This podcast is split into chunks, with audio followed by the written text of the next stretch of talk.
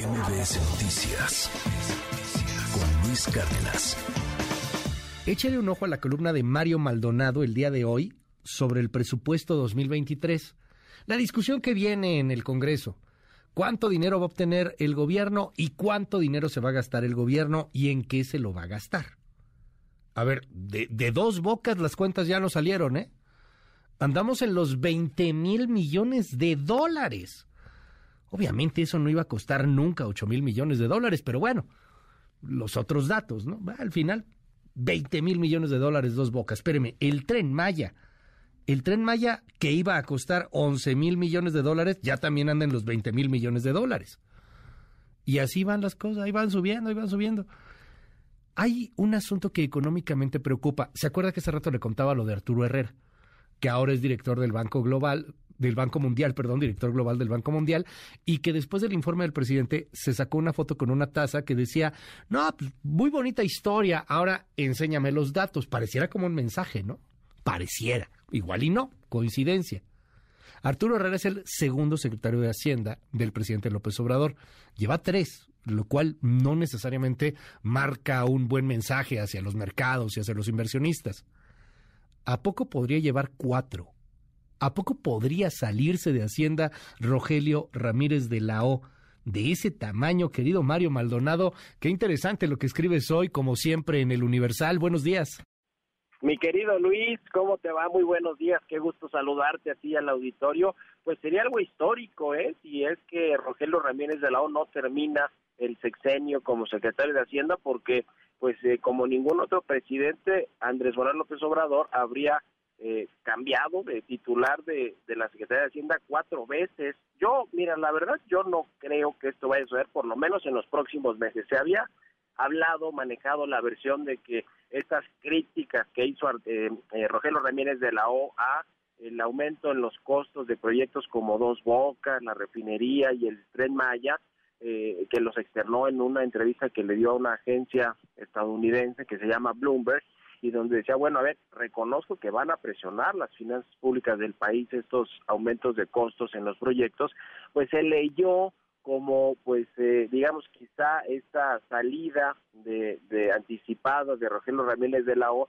diciendo que, que bueno, pues eh, no estaba de acuerdo con algunas de las políticas y que entonces casi casi que después de entregar este paquete económico 2023 le daría las gracias al presidente López Obrador. En la Secretaría de Hacienda aseguran que no, que está firme, que Rogelio Ramírez de la ONU no tiene la intención de renunciar, de irse pronto de la Secretaría de Hacienda, pero la verdad, mira, el presidente López Obrador, como hoy terminó la, columna, mm, pregunta poco, es decir, consenso a poco con, con, con la Secretaría de Hacienda o con quien sea, pero decide mucho, aunque no le sepa eh, mucho la política económica ni a las finanzas públicas. Entonces, si el presidente toma esa determinación, pues ya, ya veremos. Eh, mira, desde hace tiempo se, se escucha el nombre de Juan Pablo de Botton, que es subsecretario de egresos de la Secretaría de Hacienda, un, uno de los más jóvenes de esta, de esta Secretaría de Hacienda. Sin lugar a dudas, eh, el presidente dice que le tiene mucha confianza, de hecho lo menciona muy seguido en sus conferencias y, y le pide ayuda, le pide datos, información, y resulta que pues él es muy buen amigo de los hijos del primer matrimonio del presidente López Obrador, de José Ramón, de Andy y de Gonzalo López Beltrán. ¿Por qué? Pues porque su papá fue o es el director de la de, una eh, institución educativa donde estudiaron los tres hijos del actual presidente de México y entonces el papá de Juan Pablo de Botón es el director de esa institución, el fundador y director.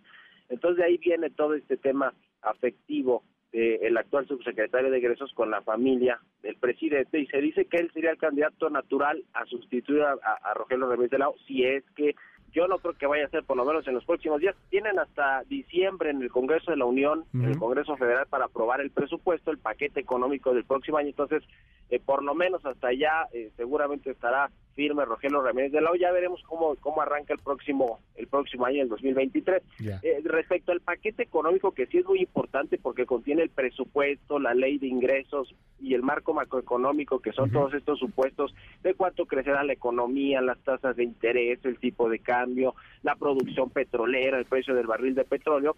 Eh, vamos a ver sin duda alguna un presupuesto que va a transitar de la de la austeridad republicana a la pobreza franciscana, es decir, se le va a pasar la tijera a los organismos autónomos, al INE seguramente, a eh, muchas dependencias que el presidente o no le gustan o simplemente no las considera eh, políticamente rentables, ¿no? O electoralmente rentables. Seguramente veremos recortes importantes a la burocracia, ¿eh? a los sueldos, prestaciones del sector público. Eh, seguramente, y esto, eso es importante, quizá se presente un déficit fiscal, un déficit primario, que quiere decir que el gobierno con los ingresos que estaría presupuestando, los ingresos fiscales petroleros, no, no le alcanzarán para los gastos de sus programas y proyectos. Es decir, tendría que incurrir en un déficit presupuestario, un déficit fiscal, y quizá ahora sí veamos a la Secretaría de Hacienda eh, pues eh, buscando la opción de tomar deuda, es decir, de contratar nueva deuda en el extranjero. Eso está por verse si es la salida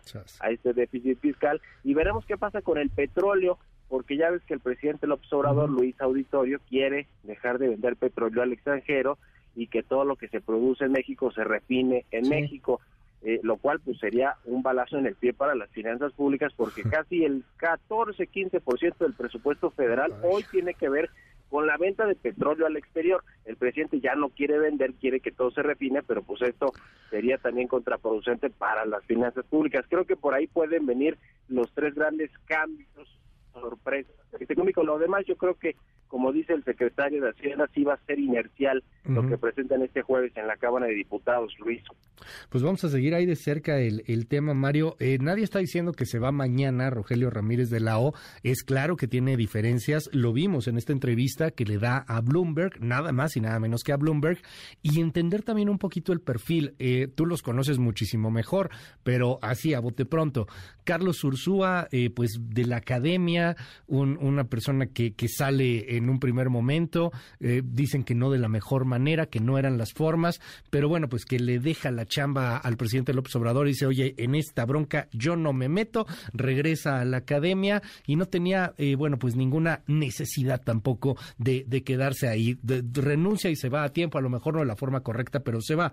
Arturo Herrera, que parece de pronto, pues como que, como que el, el que le quedó mal a 4T, ¿no? El, el, el que pusieron ahí con retos importantísimos y que al final, bueno, pues termina asido a este nuevo puesto que tiene ahí como director global del Banco, del Banco Mundial y, y parece que tampoco quedó muy contento con la cuarta transformación.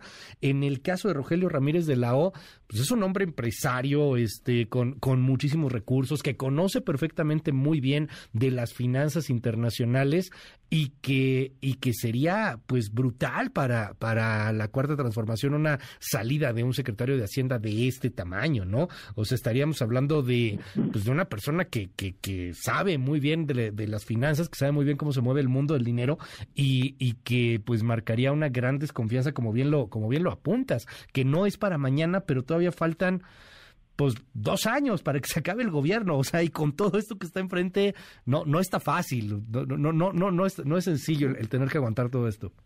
Sí, no, para nada. Mira, yo yo ponía en mi columna hoy uno de los retos adicionales, como si tuviera pocos, un secretario de Hacienda, además de equilibrar y administrar las finanzas públicas y establecer la política económica, pues es eh, un, poco soportar lo que te digan los presidentes. El caso de, de, López Obrador, pues obviamente se mete mucho al, asunto de los recursos, de cómo se etiqueta el presupuesto, de si los impuestos, de si nos alcanza el petróleo, en fin.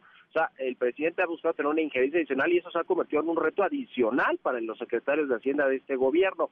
Y, bien, mencionaba los perfiles. A ver, Carlos Ursúa, si bien era cercano al, al Obrador, tampoco era su gran amigo, su gran eh, asesor económico, lo mismo que Arturo Herrera, pero Rogelio Ramírez de la O sí es o fue su asesor económico durante mucho tiempo, como tú dices, conocido en los círculos financieros internacionales, tiene su empresa de consultoría, en fin, eh, se mueve, digamos, en las ligas internacionales y sí sería una muy mala señal que de pronto, pues por estas desavenencias, diferencias, sí, diferencias con el gobierno del uh -huh. presidente López Obrador, pues dejara el cargo o se lo pidiera el presidente López Obrador. Yo, yo la verdad no creo que esto suceda, eh, eh, por, por, por, el mensaje que mandaría eh, para, para los mercados eh, de, de, de, inestabilidad y demás, por más que Juan Pablo de Voto sí quiere ese cargo no? y sí es uno de los candidatos, pero no creo que suceda y si sucede quizá será ya ahora sí en la recta, recta final de, del gobierno, está pensando en el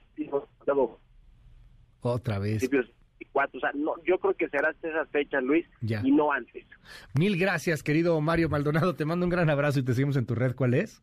Estoy en Twitter, en arroba Mario Mal y también en arroba el CEO con toda la información financiera y económica. Un abrazo, Luis, y muy buenos días. MBS Noticias con Luis Cárdenas.